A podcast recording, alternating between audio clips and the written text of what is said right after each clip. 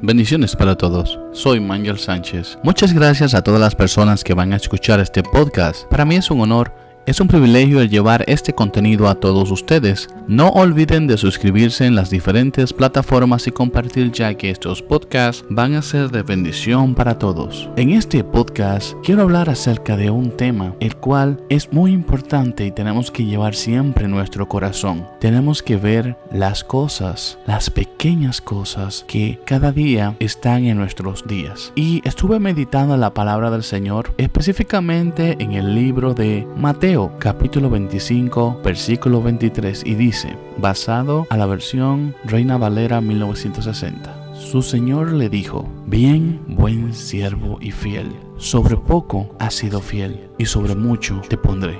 Entra en el gozo de tu Señor. Así que me gustaría hablarle bajo el tema las pequeñas cosas. ¿Cuántos de nosotros hemos caminado en un parque y hemos visto y hemos visto a los niños jugar, verlos correr, ver las hojas cómo se agitan con el viento, mirar el agua, escuchar el sonido de su goteo. Todas esas pequeñas cosas son aquellas las cuales tenemos que agradecer día a día. Despertar, que tenemos un hogar, que tenemos techo, que tenemos estabilidad y todo eso es gracias al Todopoderoso que nos acompaña día a día. El problema es que vivimos en un mundo que nos mantiene tan ocupados y en esa faena que vivimos día a día quedamos ciegos a las pequeñas cosas. La palabra del Señor, específicamente en el libro de Lucas, capítulo 16, versículo 10, dice, El que es fiel en lo muy poco, también en lo más es fiel. Y el que en lo muy poco es injusto, en lo más es justo. Me gustaría leer este versículo en la versión traducción lenguaje actual,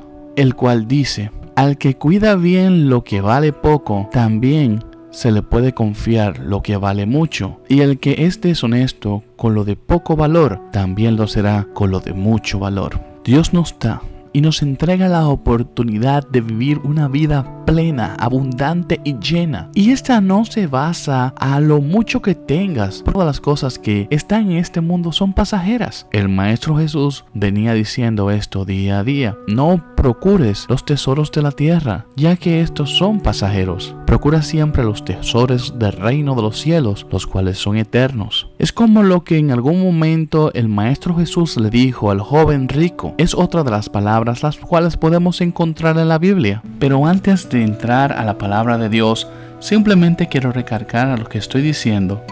Es que las pequeñas cosas son importantes o son tan importantes como las grandes cosas que poseemos actualmente. Lo único es que tenemos que aprender a filtrar, a sacar el tiempo para poder disfrutar al máximo de una plenitud perfecta que solamente se puede encontrar a través de la palabra de Dios, a través del verbo que es Cristo Jesús.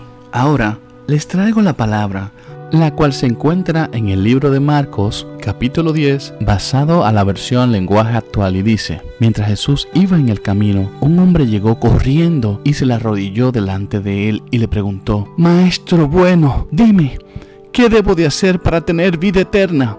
Y Jesús le contestó, ¿por qué dices que soy bueno? Solo Dios es bueno. Tú conoces bien los mandamientos, no mates, no seas infiel en tu matrimonio. No robes. No mientas para hacer daño a otras personas. No hagas trampas.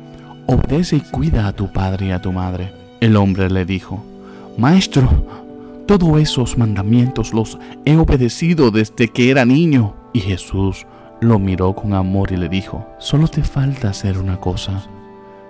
Ven y vende todo lo que tienes reparte este dinero entre los pobres, así Dios te dará un gran premio en el cielo.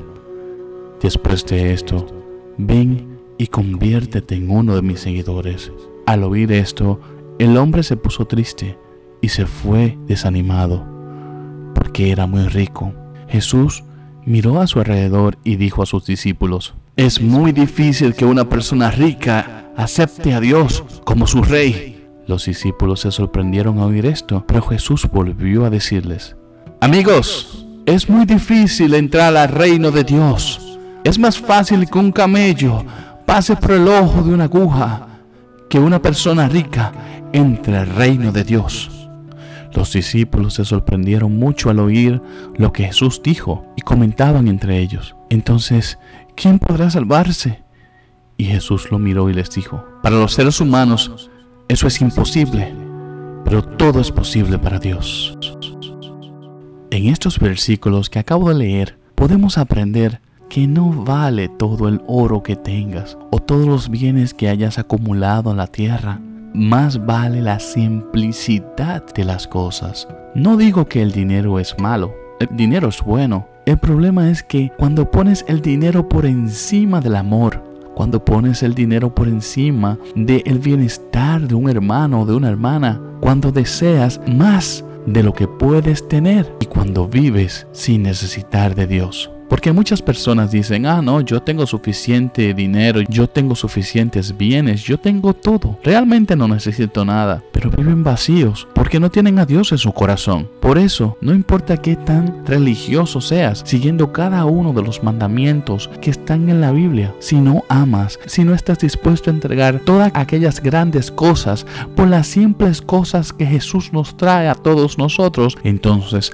aún no estás listo para el cambio. El cambio no es inmediato, porque nosotros los humanos somos imperfectos. El único que es perfecto es el Dios Todopoderoso, el Creador de los cielos y de la tierra, infinito y eterno. Hashem. Él es el nombre que es sobre todo nombre y nos dio un nombre en el cual todo nombre tiene que arrodillarse delante de Él y entender que Jesucristo es el Señor, el cual vino a humillarse Él mismo tal cual y como lo podemos encontrar en la Biblia, específicamente en el libro de Filipenses capítulo 2, en donde dice, por tanto, si hay alguna consolación en Cristo, si hay algún consuelo de amor, si hay alguna comunión del Espíritu, si hay algún afecto entrañable, si hay alguna misericordia, completad mi gozo, sintiendo lo mismo, teniendo el mismo amor, unánime, sintiendo una misma cosa. Nada hagáis por contienda o por vanagloria.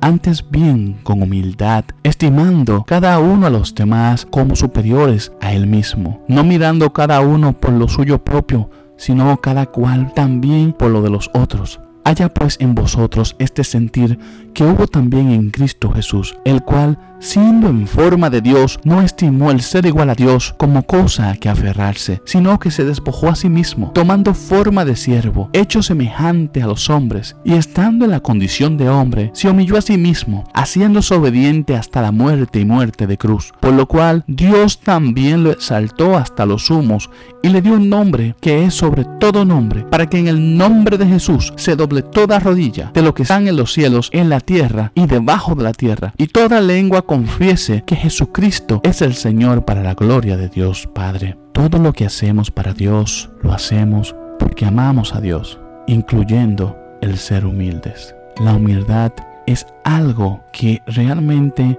vale mucho y abre muchas puertas, porque la humildad es la representación misma de Jesús. Y Jesús, quien es nuestro Maestro, quien es a quien seguimos, quien es a quien imitamos, es y será siempre el centro de todos nosotros. Y solo por Él y a través de Él podemos encontrar la plenitud que nos hace grandes en las pequeñas cosas. Me llega a recuerdo un niño que jugaba en un piso de tierra.